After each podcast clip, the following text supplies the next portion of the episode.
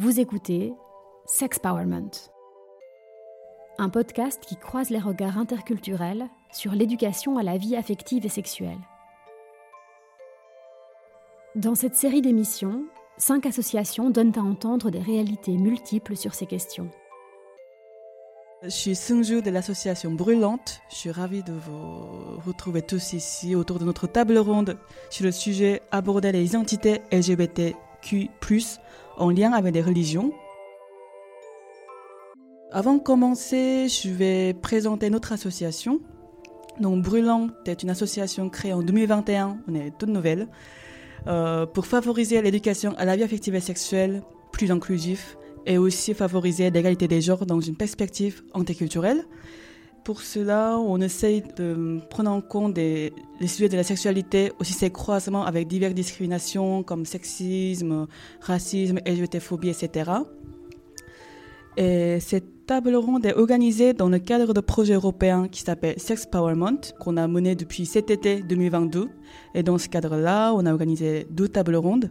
Peut-être tu pourras ajouter tu peux ajouter plus d'explications, Salomé du coup, c'est la première étape du projet. En effet, on a commencé par mener des entretiens avec des professionnels de l'éducation à la vie affective et sexuelle pour recueillir les défis et difficultés qu'ils et elles rencontraient dans leur métier. Et un des défis, une des difficultés qui est le plus euh, revenue, c'est aborder les identités, les questions LGBTQ+, avec des personnes croyantes ou en lien avec la religion. Euh, notamment, du coup, moi, en plus de travailler pour Brûlante, je suis éducatrice à la vie affective et sexuelle. Et ce, cette table ronde va tout particulièrement me servir parce que c'est une des grandes difficultés que je rencontre. Euh, on voulait préciser aussi que les personnes avec qui on s'est entretenu et qui nous ont fait part de ces difficultés, c'était aussi une difficulté pour elles d'aborder ces questions en tant qu'athées. Et c'était euh, important pardon, pour nous aussi de préciser que euh, dans, le cadre de cette table ronde, on aborde dans le cadre brûlante ces questions en tant qu'athée aussi, et c'est pour ça qu'on voulait des personnes concernées par la question de la religion et des identités LGBT, euh, parce que nous, nous ne le sommes pas pour le coup. Euh, voilà, donc cette posture-là vient aussi avec la possibilité qu'on fasse des erreurs ou qu'on soit maladroit ou maladroite, et il ne faut pas hésiter à nous le dire.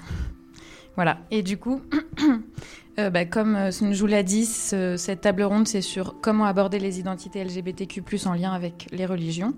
Et pour répondre à cette question, on a invité à cette table ronde Ludovic Mohamed Zahed, qui est euh, imam à Marseille, également docteur en sciences sociales et qui lutte pour l'inclusivité dans l'islam, et Adrienne de Barmont, qui est professeure de philosophie, qui se forme actuellement pour devenir sexothérapeute qui a beaucoup euh, animé de, des interventions, des ateliers avec des jeunes euh, dans la religion catholique et euh, qui est aussi mère de sept enfants dont les plus âgés sont au collège et les plus jeunes sont en primaire.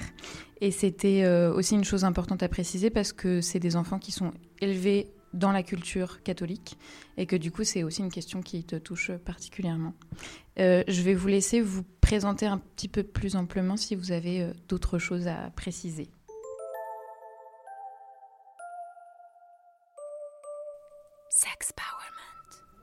Alors pour moi, ça va, je suis contente de ce que tu as dit. Et puis, euh, bah, évidemment, j'en dirai plus avec, euh, avec les questions qui arrivent. Euh, je peux dire que je travaille à l'Institut Calem à Marseille. On fait de la recherche, de la publication et de la formation sur ces activités, ces identités intersectionnelles. Bon, pour commencer la discussion, je vais vous poser la première question, comme ça, ça, ça va venir au fur et à mesure. Alors, quel est le discours des institutions religieuses aujourd'hui sur les personnes LGBTQ+, et aussi, est-ce qu'il y a une place aussi sur les genres, transidentité et non-binarité? Est-ce que ces identités existent au sein de l'institution religieuse aujourd'hui?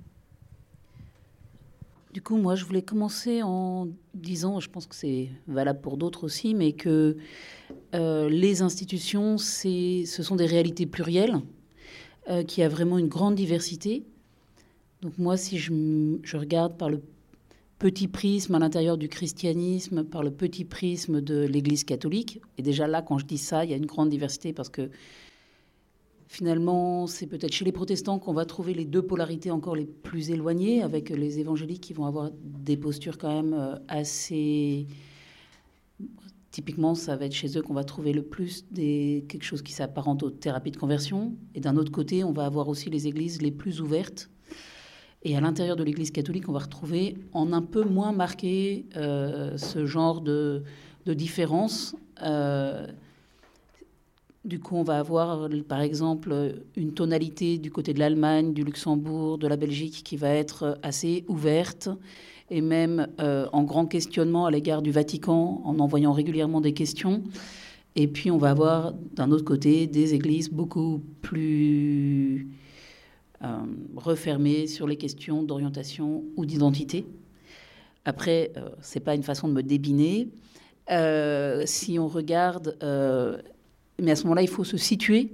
Ça n'a pas toujours été une obsession. Si on est aujourd'hui dans l'Église en France, euh, dans le contexte qu'on connaît, euh, il y a une certaine régression identitaire d'une partie, en tout cas. Euh, en même temps, actuellement, il y a aussi une régression tout court de la parole. Donc, voilà, il y a moins, moins de paroles, mais c'est vrai que quand il y a des paroles, on va plutôt avoir quelquefois des, aspects identitaires.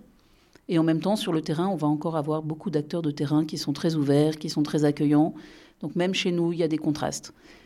Cependant, euh, il y a eu quelque chose que je pense être euh, assez compliqué maintenant à négocier.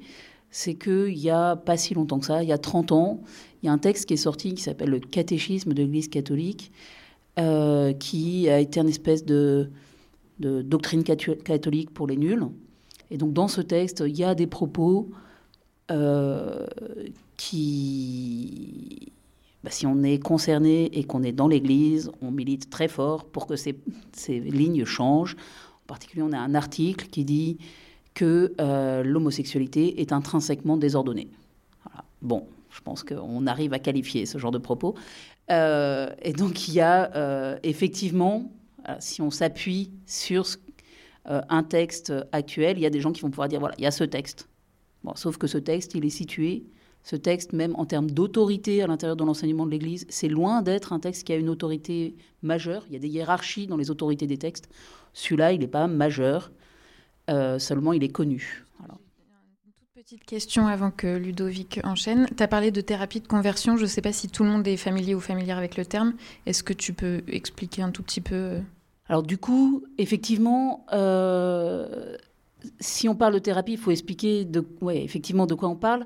Il y aurait, je crois que ça existe dans la société et les religions l'ont pas mal cristallisé. Peut-être que quelquefois la religion a servi de prétexte à ce genre de propos, à l'idée qu'en fait l'homme serait créé bon.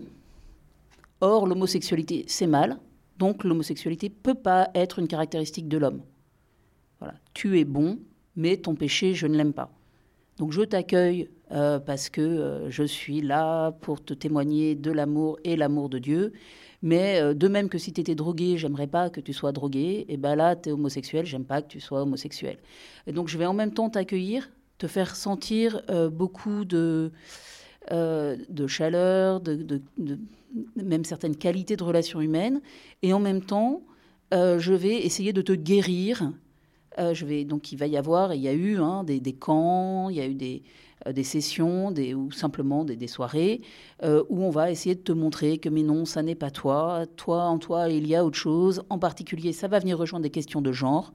Parce que c'est marrant, ça, travaille soi-disant sur les questions d'orientation sexuelle, mais très vite, ça va plutôt être des stages de revirilisation ou euh, de, rapprochement d'une identité féminine.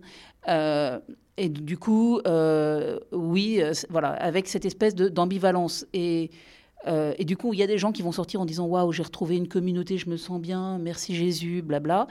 Et, euh, et les mêmes, quelquefois, au bout d'un certain temps, certains tout de suite disent Mais en fait, ces gens-là, ils ont appris à me ils m'ont appris à me haïr, ils m'ont appris à voir un monstre en moi, parce qu'en fait, j'ai beau essayer de me détacher de ça en moi, et ben en fait, plus ça va, moins j'y arrive. Donc en plus, je suis. Je suis, un, je mauvais objet parce ils ont tous prié sur moi et tout, et moi, j'arrive pas à me séparer de ce truc-là. Et du coup, bah, ça peut conduire assez loin, comme on le sait. Euh, oui, oui, je, suis tout à fait d'accord sur le fait que les autorités religieuses, ben, c'est compliqué dans toutes euh, les traditions, dans les différentes cultures, euh, les différentes diasporas culturelles, ethnico-religieuses présentes en France. C'est compliqué de... Voilà, il y a une complexité de, de cette cartographie qu'on peut faire et que certaines organisations, notamment à, l'occasion du 17 mai, il y a quelques années, on avait fait des livres blancs sur la question du discours des autorités, des différentes, autorités religieuses, les principales en France. donc voilà, il y a une grande, assez grande diversité des, prises de position. Et j'ajouterais qu'au niveau structurel, une autorité religieuse, du coup, bah, ça ne veut pas dire la même chose selon les communautés euh, considérées. Euh, pour euh, les musulmans en particulier, alors voilà, il y en a qui aiment bien le en même temps, les musulmans adorent le pas tout à fait. Et donc on n'est pas tout à fait une autorité, mais en même temps on se prononce comme si on était une autorité, et les gens vous reconnaissent une certaine forme d'autorité. Euh, bah, le terme d'imam, par exemple, bon, voilà, c'est un terme intéressant, pourquoi pas, il faut communiquer. Mais pour moi, on n'est pas imam, euh, on fait le travail, quoi. Donc c'est une fonction, ça n'est pas un statut. Il n'est pas censé y avoir de cléricalisme en islam, donc on n'est pas censé avoir des autorités religieuses. Euh, les musulmans se targuent beaucoup avec une certaine, parfois une certaine christophobie, un certain antisémitisme pour certains. Mais en tout cas, voilà, beaucoup d'autorités religieuses musulmanes se targuent de ne pas avoir euh, d'intermédiaire entre les êtres humains et Dieu et d'avoir une relation privilégiée, directe.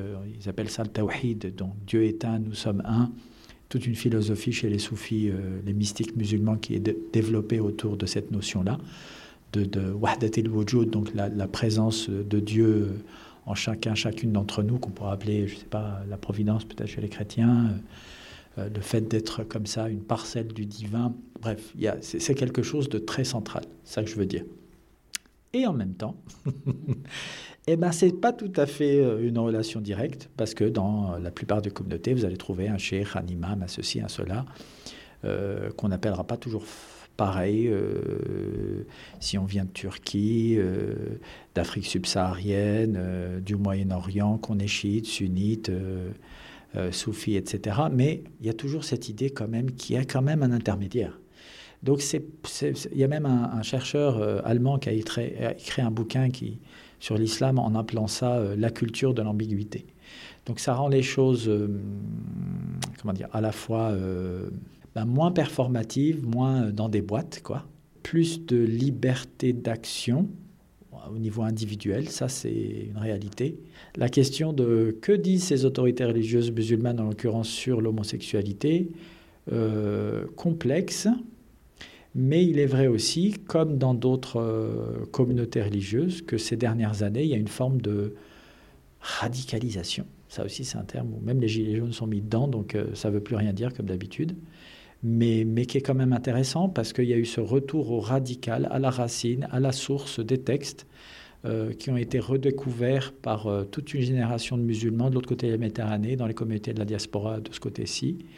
Euh, des communautés, des, générations, des jeunes générations qui ont été assez traumatisées par l'acculturation dans leur propre pays de leurs pères, mères, enfin de leurs ancêtres en fait, euh, via la colonisation ottomane, qui est une colonisation aussi, même si c'était des musulmans, et ensuite française, donc pendant des siècles hein, quand même, euh, et qui ont voilà, suivi ce mouvement du panarabisme teinté d'islamisme. tout ça, c'était en germe, euh, en gestation au début du XXe, ça l'a été beaucoup moins, et, ça a été beaucoup plus structuré, pensé, articulé à la fin du XXe siècle.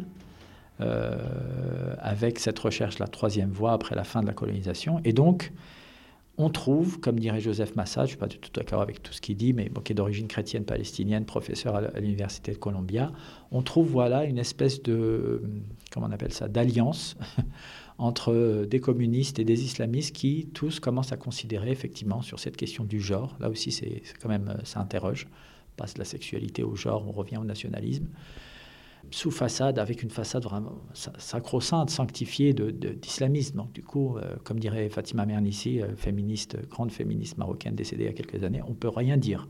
Le prophète a dit, Dieu a dit, donc c'est fini, il n'y a plus de dialogue.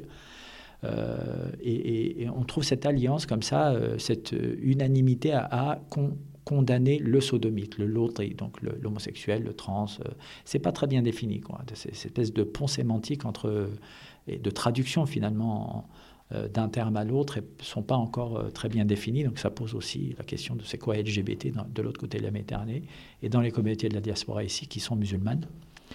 Mais voilà, on, commence à voir début du XXe et surtout à la fin, alors ça devient l'ennemi numéro un avec des gens ici en Europe, euh, comme Tariq Ramadan, qui nous disait il y a quelques années encore que le problème, dans un de ses articles, que le problème des musulmans en Europe, c'est l'homosexualité. Donc, euh, chercher l'erreur avec tout ce qu'on a sur la figure. Zemmour et, tous les autres qui ne parlent que de nous quasiment sans qu'on soit jamais présent euh, tous les cinq ans. Tous les cinq ans, oui. Le problème évidemment, c'est l'homosexualité. Donc euh, voilà, Massa développe toute cette idée de on s'est fait avoir une fois, deux fois même par la colonisation pendant des siècles, ça nous a coûté cher.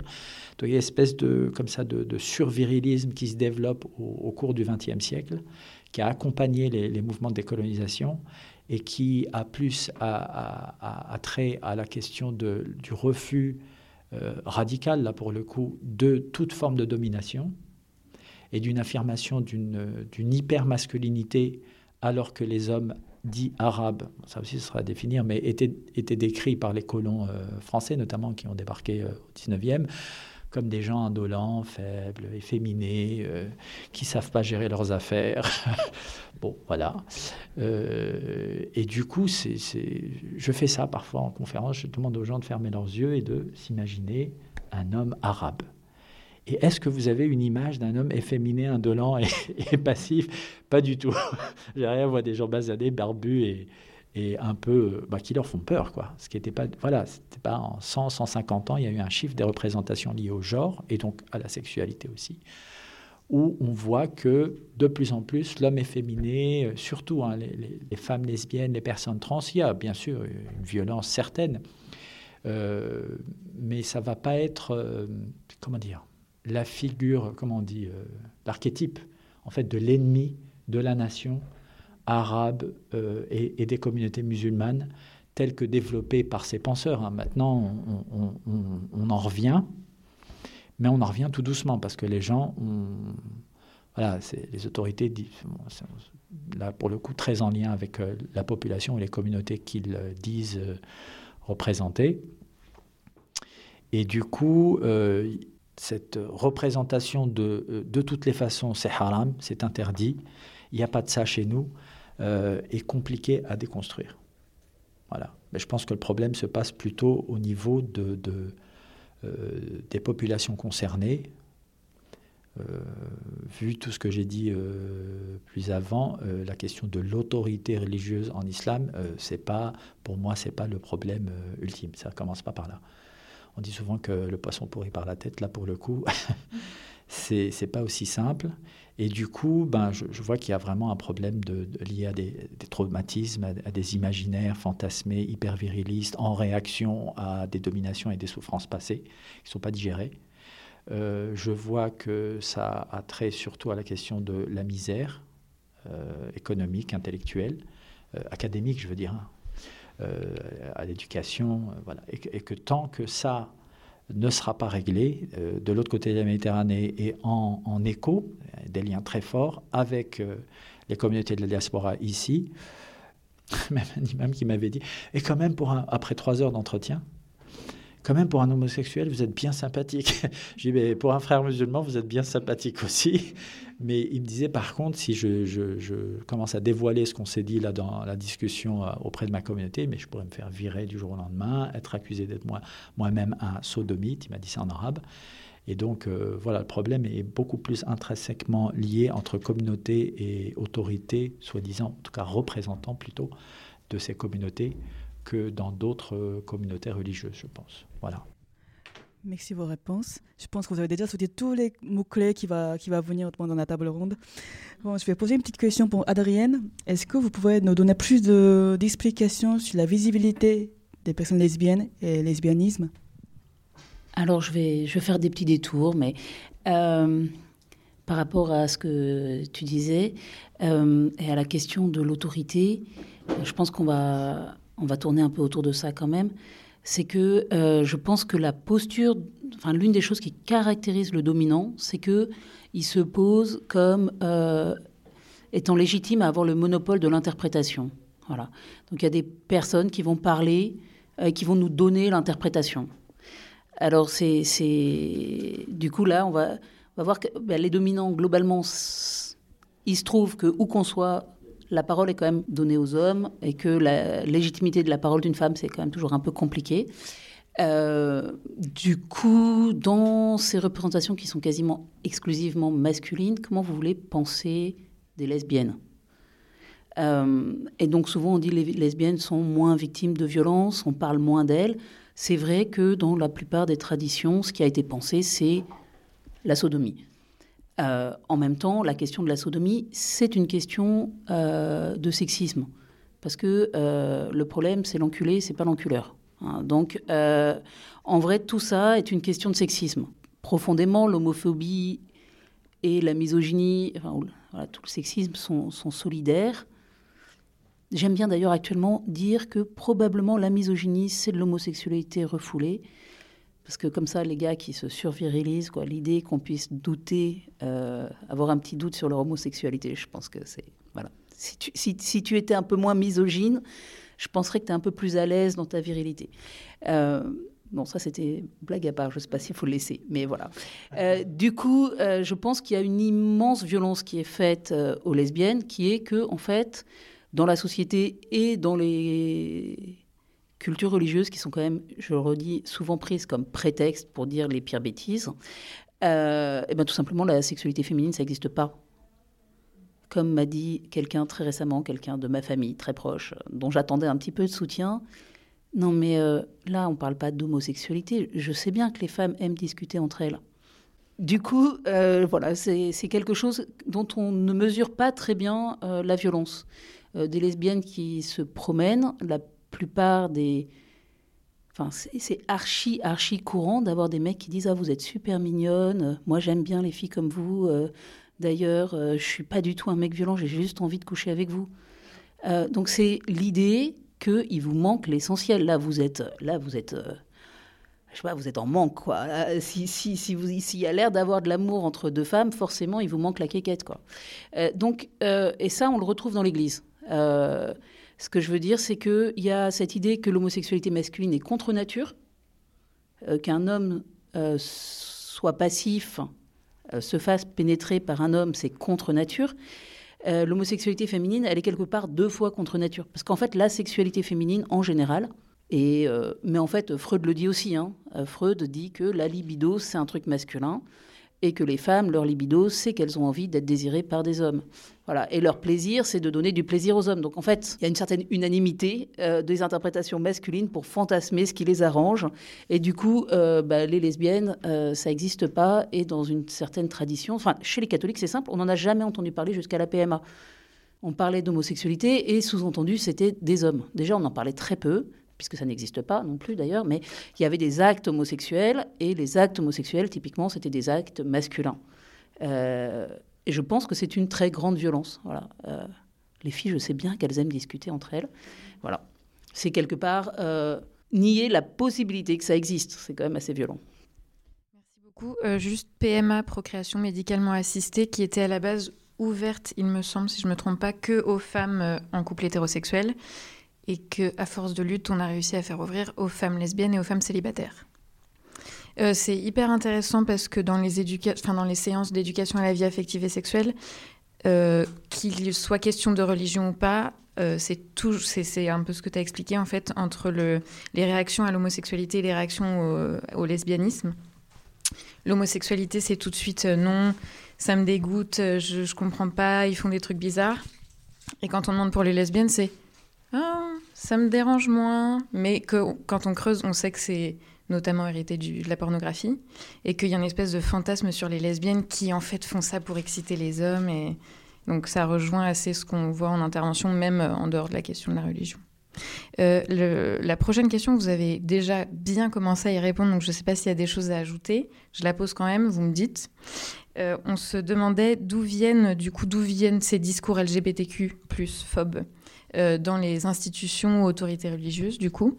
Est-ce que c'est né dans les institutions? Est-ce que c'est juste un reflet de la société? Est-ce que c'est un autre problème? Est-ce que vous avez plus de choses à dire sur ce sujet ou est-ce que... je veux bien continuer, mais je pense que ça m'étonnerait pas qu'on ait des choses communes à dire. parce que là, on a parlé des institutions aujourd'hui. et évidemment que si nous, on est croyants, c'est que on, on est ressourcé par euh, nos appartenances à nos communautés religieuses et aussi qu'on trouve une ressource, une source euh, dans les textes fondateurs. Et euh, évidemment que moi, dans mon chemin, il y a eu un moment où je me suis dit, mais c'est pas possible, c'est vraiment un ramassis de trucs incroyables et incroyablement violents. Du coup, oui, comme je viens de le dire, l'interprétation dominante nous a fait croire qu'il y avait des trucs dans les textes. Pendant un temps, après, j'ai cru qu'on ne parlait pas de questions de genre dans les textes. Alors en fait, si, Jésus parle énormément de questions de genre, et il en parle complètement à l'inverse de ce qu'on nous... Alors c'est vrai que ça peut paraître facile de dire ça, non mais en fait c'est tout le contraire, il suffit d'aller voir les textes. Euh, en vrai, il y a énormément de dialogue avec des femmes. Le message principal, c'est en permanence de réintégrer des personnes exclues, que ce soit les personnes euh, de catégories sociales qui étaient mal vues, que ce soit euh, les étrangers, euh, que ce soit les femmes, que ce soit les personnes malades, le lépreux. Et donc, entre autres, il y a cette phrase où il dit aux gens bien de son époque, les publicains, donc les gens pas bien, et les prostituées vous devancent dans le royaume des cieux. c'est quand même assez cash, et on a tort d'oublier ça. Et il dit aussi, vous croyez que vous êtes des gens bien, mais vous filtrez la mouche et vous avalez le chameau. Euh, vous décorez les tombeaux des, prophètes anciens, mais vous tuez ceux d'aujourd'hui. Euh, vous vous baladez euh, en faisant vos intéressants, mais c'est pas ça que Dieu regarde. Donc en fait, c'est assez constant. Et puis chez celui qu'on accuse le plus de, de misogynie et de donc Paul, qui est quand même quelqu'un qui voilà, donc qu'on accuse par certains bouts d'être misogyne. Alors, il faut dire que dans ce passage-là, on pourrait voir tout simplement un reflet de son époque. Par contre, là où il est moderne, là où il dit des choses qui sont étonnantes, il y a un texte où il dit il n'y a plus le juif et le païen, il n'y a plus l'esclave ni l'homme libre, il n'y a plus l'homme et la femme, vous êtes tous un dans le baptême. Ok. Du coup, euh, non, en fait, c'est pas vrai qu'on parle pas de ça. Jésus, alors je reviens à Jésus, mais on lui pose la question euh, cette femme qui a eu sept maris, de qui sera-t-elle l'épouse? Et il répond euh, Au ciel, il n'y a pas de question de mariage, en fait. Euh, T'es la femme de personne. Donc voilà. Et il dit même, dans ce même passage, il y a ceux qui sont eunuques. Dans l'Antiquité, c'est un peu le troisième genre. Et il y a ceux qui sont eunuques pour le royaume. En gros, dans le royaume, on est un peu tous eunuques. Il n'y a plus trop de questions de genre. Ouais, c'est un peu bizarre. Et donc il y a aussi ce passage au début des actes des apôtres alors que dans la tradition de l'Ancien Testament, le l'eunuque justement ne peut pas rentrer dans le temple, eh bien il y a l'esprit de Dieu qui envoie euh, Philippe courir après le char d'un eunuque et euh, baptiser l'eunuque. Le signe de l'alliance n'est plus là, enfin n'est plus genré et n'est plus sur les organes génitaux, et donc on lui demande, il va baptiser cet eunuque. Voilà. Donc c'est assez impressionnant qu'on puisse avoir fait dire à ces textes exactement le contraire. Mais quand on cherche, euh, le rare endroit où on pourrait peut-être trouver ça, alors c'est sûr qu'on ne trouve pas la famille nombreuse avec cet enfant, non, nulle part. Jésus n'a pas d'enfant, donc comme patriarche, ça se pose là. Euh, du coup, bon, il y a un passage où il dit euh, Dieu créa l'homme et la femme. Ouais, bon, bah d'accord, il a créé l'humanité. il a créé les femmes d'ailleurs aussi. et il trouve que c'est pas bon ni pour l'un ni pour l'autre d'être tout seul. D'accord. Bon, bah voilà. Donc voilà, ni le genre, ni l'orientation sexuelle, euh, de... il n'y a, pas de texte particulier par rapport à ça. Par contre, il y a des textes qui sortent de la norme. Et c'est assez étonnant. Voilà. Alors je dis ça pour dire que bah, les textes disent euh, autre chose. Et en même temps, je ne veux pas gommer la complexité. C'est-à-dire qu'il ne suffit pas de dire non, mais en fait, c'est ça la vraie religion, il suffit d'aller au texte. Non, nos histoires sont tissées de choses complexes, de relations avec des dominants qui ont du mal à sortir euh, de leur posture, avec des personnes qui sont en même temps dominées et dominants, qui ont du mal à vivre les endroits où ils sont dominés et qui vont encore moins renoncer aux endroits où ils sont dominants. Euh, voilà, c'est tissé de toutes ces complexités, mais bah, c'est intéressant de se dire, OK, si on va à la source, on va peut-être y trouver quand même quelque chose. Euh, oui, oui, je pourrais citer, euh, je vais vous épargner l'analyse des textes, parce que bon, il y a plus de 70 versets qui parlent de Sodome et Gomorre, ils nous en rajoutent toujours une couche, les sodomites, etc. On ne parle pas du tout des femmes du coup. Donc euh, oui, grosse violence symbolique et grosse violence physique en fait portée sur les hommes passifs, efféminés, soi-disant, mais en fait on ne trouve pas du tout trace de ces soi-disant hommes passifs, efféminés, soi-disant homosexuels dans le texte. On trouve que c'était des patriarques avec de l'argent et du pouvoir qui pratiquaient le droit de cuissage. si on va plus loin, Hérodote, historien antique, nous dit qu'une fois à l'année, ils se réunissaient euh, avec les jeunes gens, les jeunes femmes euh, du peuple. Il fallait payer pour se faire violer par un prêtre qui choisissait. On choisissait même pas par qui on se faisait violer.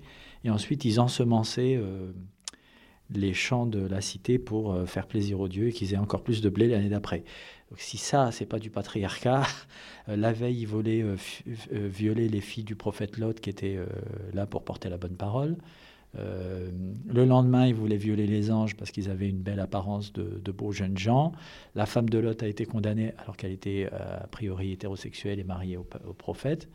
Donc, totale, totale incohérence, une lecture absolument pas systémique et systématique des textes, donc qui fait aucune, aucun sens d'un point de vue euh, système cohérent et, qui laisse de côté certains versets ou certaines traditions prophétiques pour en prendre d'autres qui sont plutôt euh, tendancieux, voire euh, complètement apocryphes, qui apparaissent comme ça 200, 300 ans après la mort des prophètes et du prophète des musulmans, le Coran, et vous disent voilà, l'homosexualité, c'est interdit. C'est clair, c'est net, il n'y a rien à discuter. Il y a un ijma, ils disent, ils aiment bien dire ça. Ijma, c'est-à-dire une espèce de consensus autour de la question du genre. Il faut tous être hétéro euh, et conformes cisgenre est conforme à son, genre de naissance. Donc un homme hétérosexuel, masculin, qui va aimer des femmes, etc. Sauf que, voilà, quand on voit les textes, on voit beaucoup plus de diversité et du coup de questionnement, parce qu'il n'est pas question de dire, ah ben non, vous avez tort, nous on va vous dire ce que c'est que la vraie religion et la vraie, la vraie façon de s'épanouir. Ah, ça, c'est juste impossible, quoi.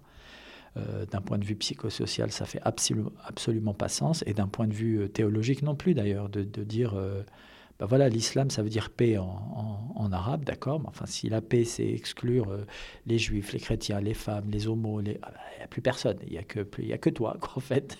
toi et la figure de, gens qui sont comme toi. Mais ça, c'est n'est pas une paix universelle. Donc, totale contradiction, à tel point, j'étais une fois, bon, pèlerinage, j'ai regardé un, Coran en français par curiosité et je voyais la traduction qu'ils en faisaient. Et donc, euh, après Sodome et Gomorre, ils vous mettent, euh, donc en arabe, on dit la cité de Lot non, le peuple de Lot, et ils mettent entre parenthèses la cité des homosexuels. voilà, il y a 5000 ans à peu près en Mésopotamie, il y avait euh, le marais au milieu du désert. Euh, plus, plus, plus, quoi, parce que parce qu'ils passaient leur temps à violer tout ce qui bouge et que des hommes. Donc, totale, totale incohérence, anachronisme, euh, performativité des termes qui sont appliqués comme ça sur des catégories qui n'ont rien à voir. bon, les vrais sodomites, en fait, c'est eux. les gens qui ont du pouvoir, de l'argent et qui passent leur temps à violer, euh, violenter, euh, discriminer euh, leurs voisins, ben, c'est eux, quoi. C'est ça, la sodomie. le vrai crime du peuple de Lot, c'était le refus de l'hospitalité, le fait de pratiquer la piraterie, de violer aussi mais les jeunes hommes de leur peuple, de réduire en esclavage les voyageurs qui avaient le malheur de passer à côté. Donc c'était une société patriarcale, violente, qui n'a rien à voir avec la question de l'homosexualité en tant que telle. Maintenant, quand on vient à la tradition du prophète des musulmans, on a plus de détails sur ce, bah, voilà, ces débats, en fait. Ça, c'est intéressant d'un point de vue anthropologique, historiographique.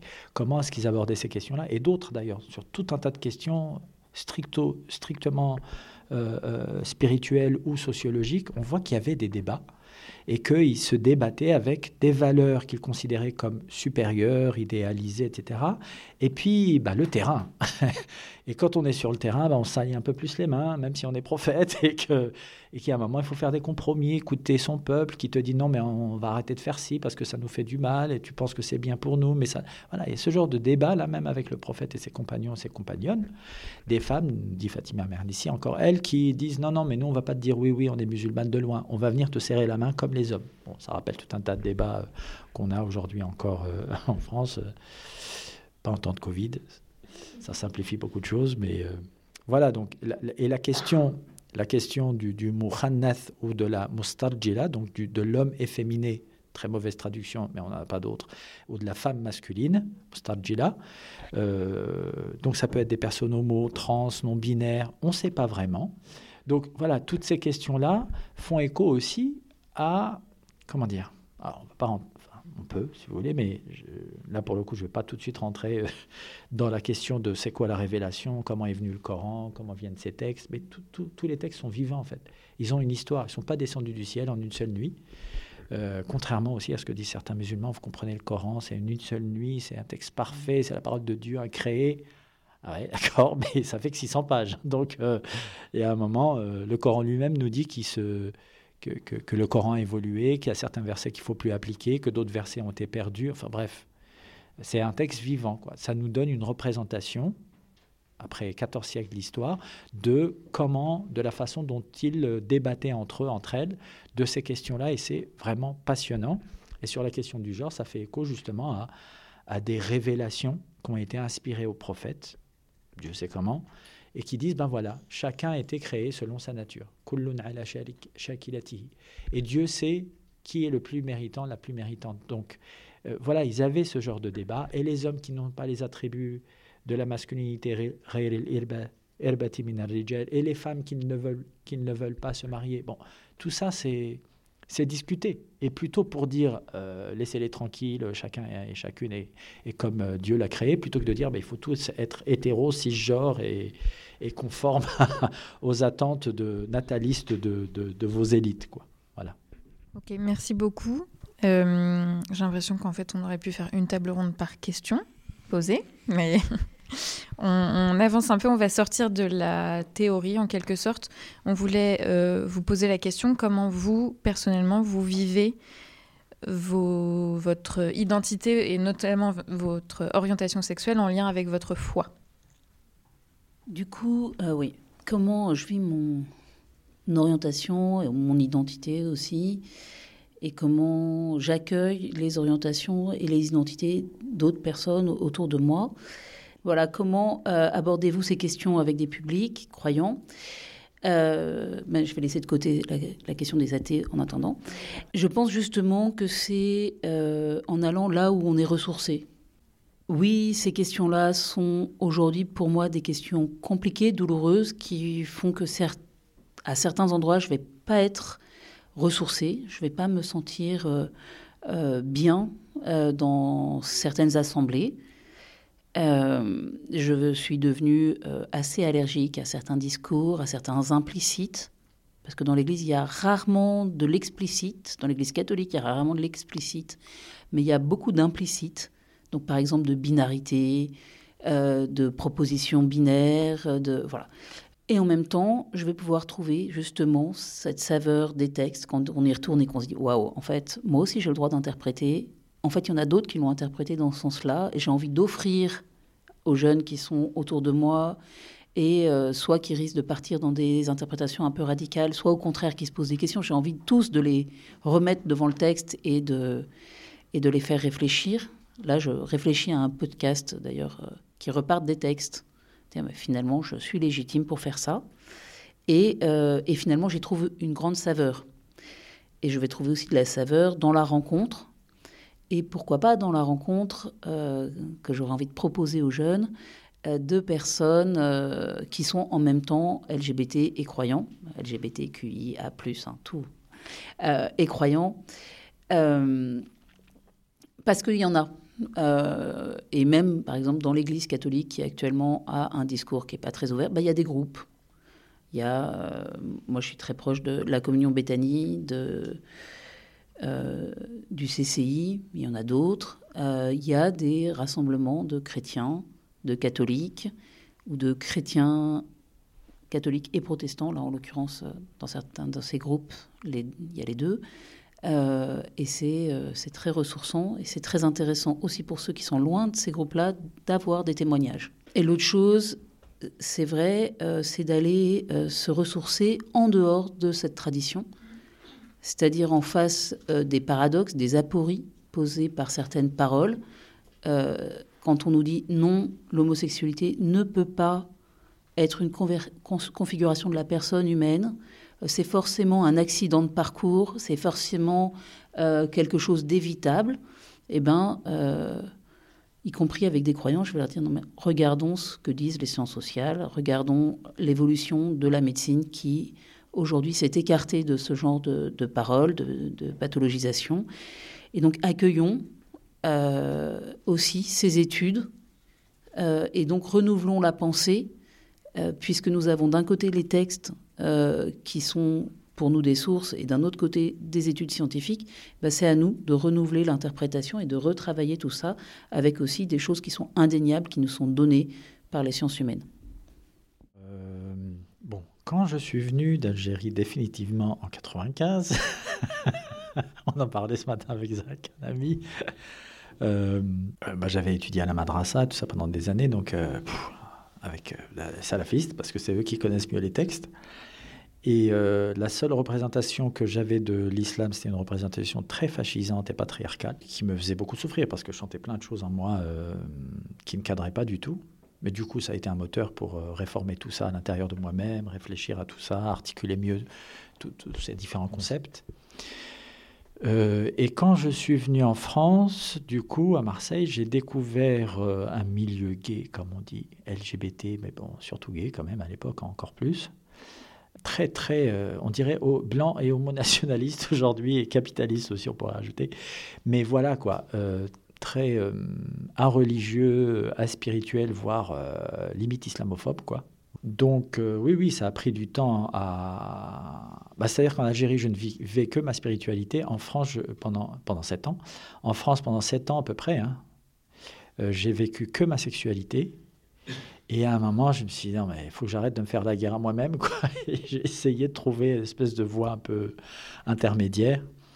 Euh, de voie intermédiaire. Non, en fait, d'être moi-même, quoi. Point. Et de prendre, ben voilà, c'est ça. D'être holistique, d'être moi-même et de prendre. Euh, d'être pragmatique, en fait. Et avec cette, ce que je disais tout à l'heure, en, en m'inspirant un peu de ces débats, en regardant de plus près ces textes, en me disant, mais en fait, ces gens-là ont débattu, ils se sont débattus, et ils ont débattu entre eux avec cette supériorité de l'axiologique, de l'éthique, de la morale, de l'humanisme. Mais après, il y a une, primauté du sociologique. C'est-à-dire, qu'est-ce qu'on fait maintenant? Qu'est-ce qu'on fait de toutes ces valeurs, toutes ces idéaux? Et je me suis posé la question à moi-même, finalement.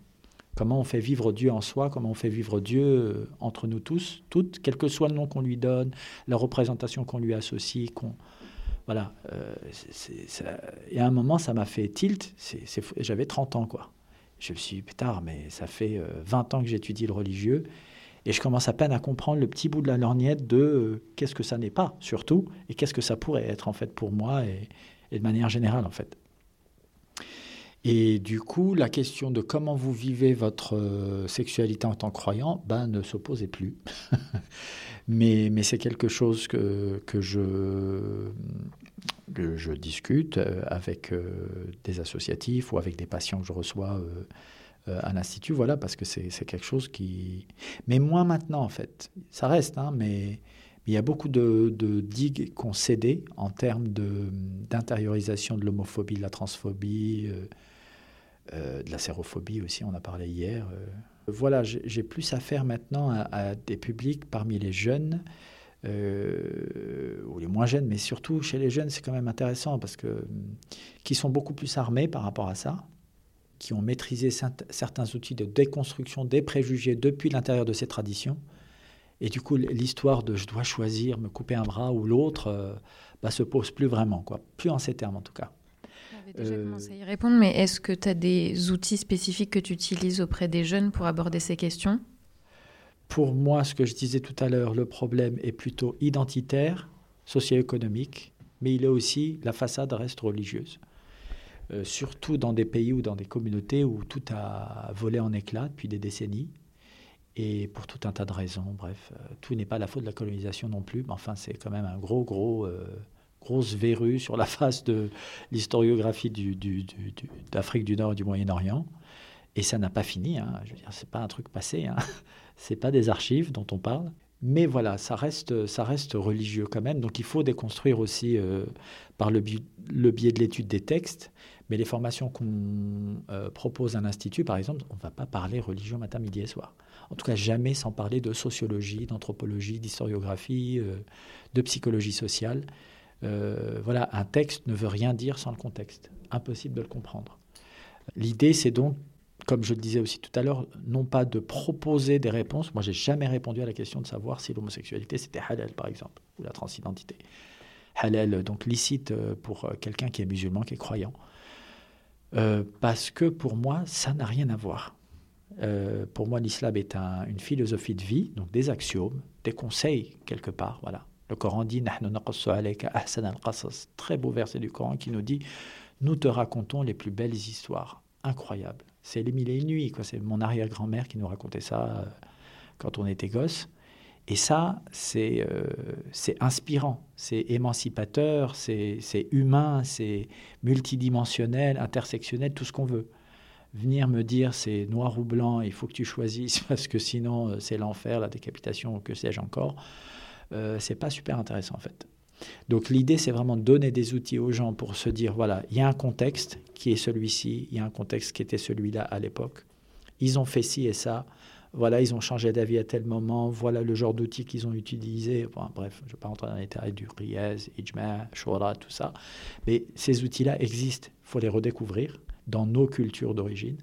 L'individualisme, le débat, la démocratie, tout ça, ça n'a pas été inventé en Occident au XIXe siècle. La science non plus.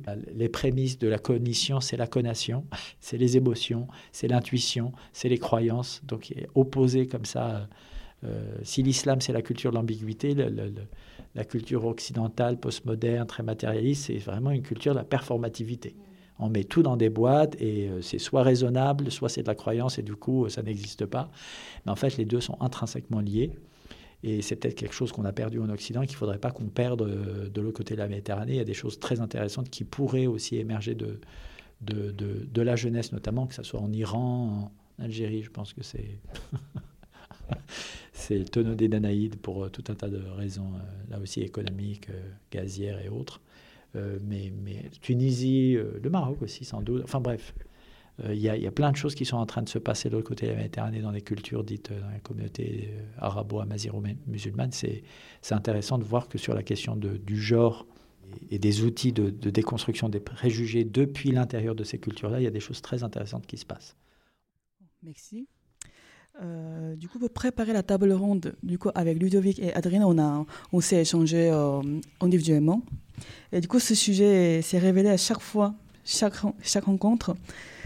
Euh, du coup, quelles sont les limites du discours athée et non croyant sur l'intolérance des religions?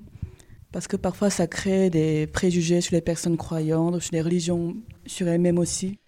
Je pense que on est dans un paysage aujourd'hui qui a un regard plutôt suspicieux sur les religions. En France, euh, la religion catholique a été euh, dominante. Aujourd'hui, numériquement, elle est très minoritaire.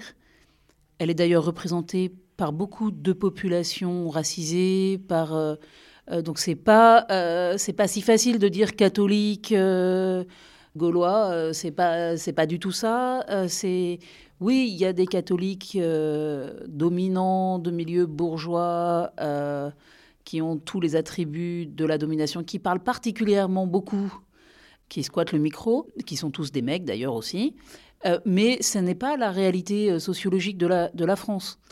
Et même à l'intérieur des prêtres, aujourd'hui, et en particulier dans les dernières années, on a tellement eu des actualités par rapport à l'Église qui ont montré des scandales qui sont réels, mais qui ne sont quand même pas non plus le fait de toutes les personnes.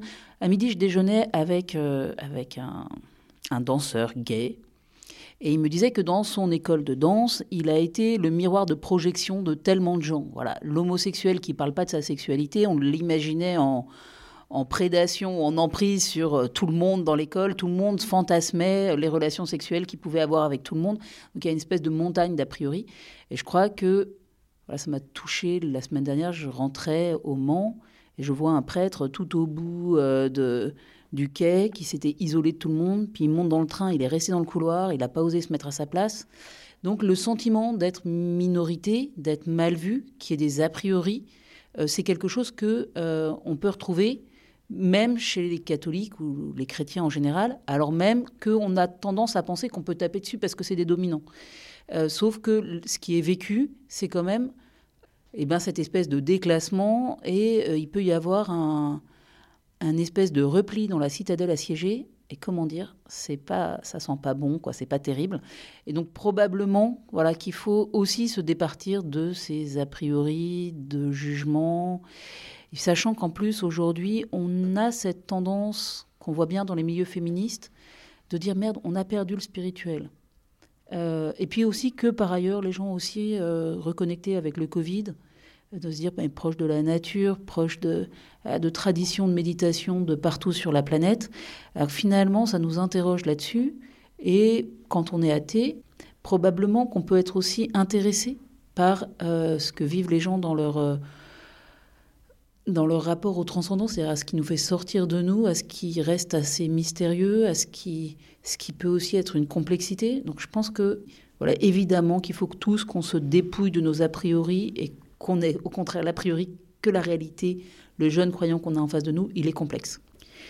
Cependant, euh, du coup, quand on est une minorité, on fonctionne un peu comme des milieux militants, c'est-à-dire qu'il y a des mots-clés qui font réagir. Donc c'est vrai que j'aurais tendance à penser que c'est pas indispensable de faire réagir, c'est-à-dire d'embarquer dans, le, dans la réaction automatique. Si on a un groupe de jeunes qu'on ne connaît pas puis, et qu'on va direct sur les sujets de GPA, effectivement, on va avoir une petite bande si on tombe sur un groupe où il y a quelques cathos un peu investis et voilà, quelque part, on ne pourra plus parler. Et c'est dommage parce que je crois qu'il y a beaucoup à dire avant d'arriver sur ces sujets-là il y a beaucoup à dire dans, justement, dans. Il me semble que dans votre tradition, il y a de l'ouverture, il y a du respect de l'autre, il y a de l'amour inconditionnel de l'autre.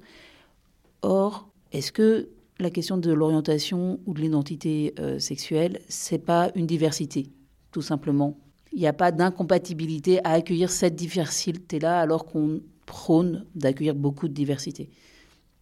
Et puis, euh, et puis, je pense que les jeunes chrétiens, comme les jeunes sont quand même tous euh, assez perturbés par les questions d'identité en général. Donc voilà, eux, ils vont prendre le prétexte euh, d'une réaction religieuse, mais probablement ça parle aussi d'eux, ça parle aussi de, leur, euh, de ce moment de la vie où les questions de genre viennent les... Quelque part, ils se rassurent avec un, avec un truc tout fait, parce que quand même, je pense même qu'il y a des personnes qui s'approchent des discours religieux pour nourrir leur, leur homophobie intériorisée. Euh, pour ne pas affronter cette question, ils vont se rapprocher euh, de discours euh, qui vont les rassurer. Donc, t'inquiète pas, ça n'existe pas. Tu vas pouvoir, tu vas pouvoir mettre ce truc-là à distance. C'est quand même trop horrible. Donc voilà, c'est complexe et ça mérite beaucoup de, de délicatesse, de bienveillance.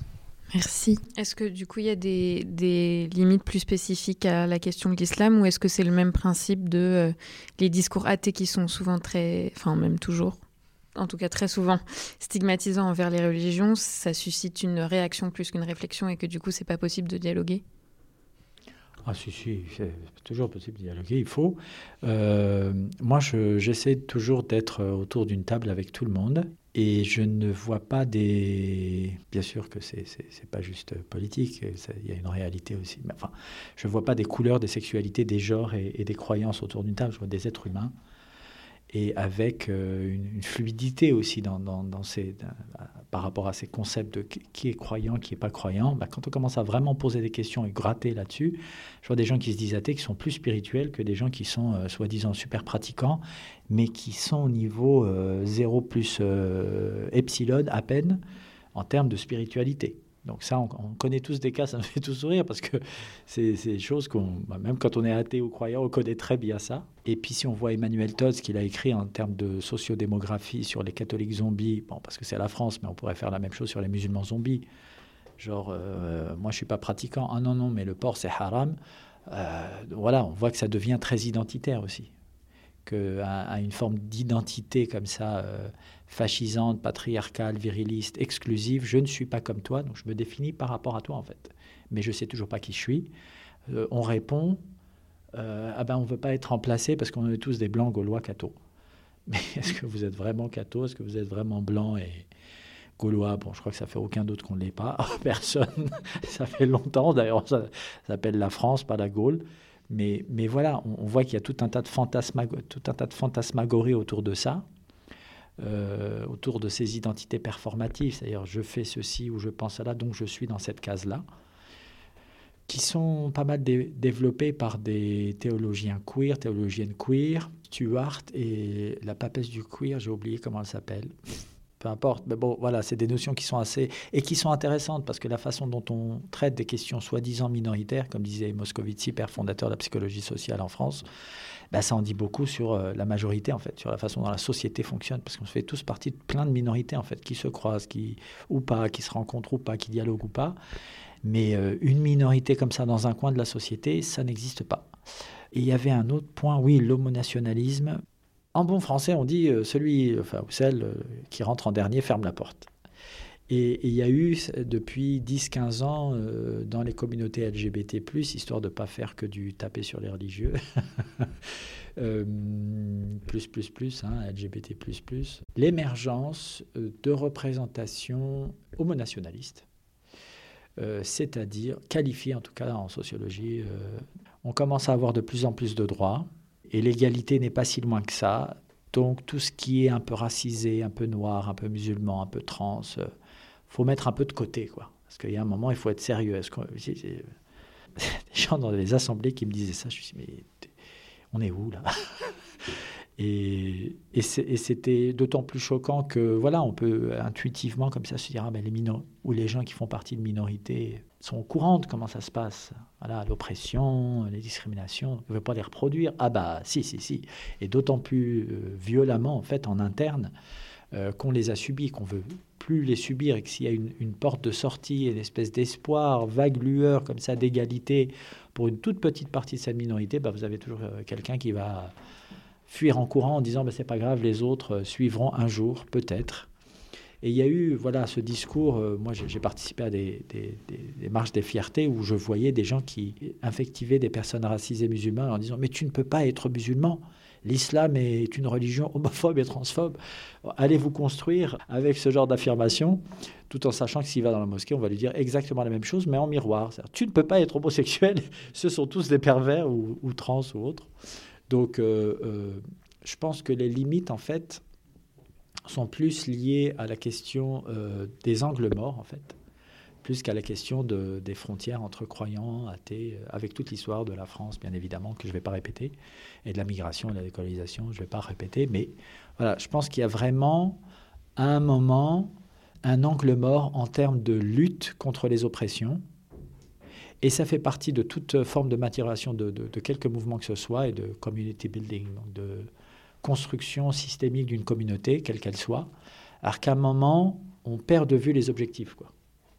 L'objectif, c'est pas qu'il y ait euh, trans, gay, euh, lesbien, lesbiennes, pardon, euh, croyants, racisés ou pas, même si tout ça c'est important, parce qu'il faut nommer les choses pour mieux les dépasser et les transcender. Mais l'idée, c'est pas de se renfermer les uns les autres, les unes les autres, dans nos propres petites catégories euh, infinies, parce que plus plus, on peut en faire plein. Voilà. Juste quand même, pour aller très très vite, c'est euh, qu'est-ce que je dirais quand même à, quelqu'un qui est croyant? Je dirais que Dieu ne kiffe pas de tailler des bonsaïs et que, euh, en fait, va là où il y a de la vie, là où tu sens la vie en toi. Et, et à l'intérieur de, ta proximité avec ta communauté, si ça te fait du bien, certains trucs, bah vas-y. Euh, s'il y a des gens qui te font du bien, vas-y. Euh, mais euh, écoute en toi là où il y a de la vie. C'était Sex Powerment, un podcast qui croise les regards interculturels sur l'éducation à la vie affective et sexuelle. Sex Powerment est un projet d'échange européen Retrouvez les différents épisodes sur les plateformes de diffusion audio et rendez-vous sur notre compte Instagram sexpowerment-project.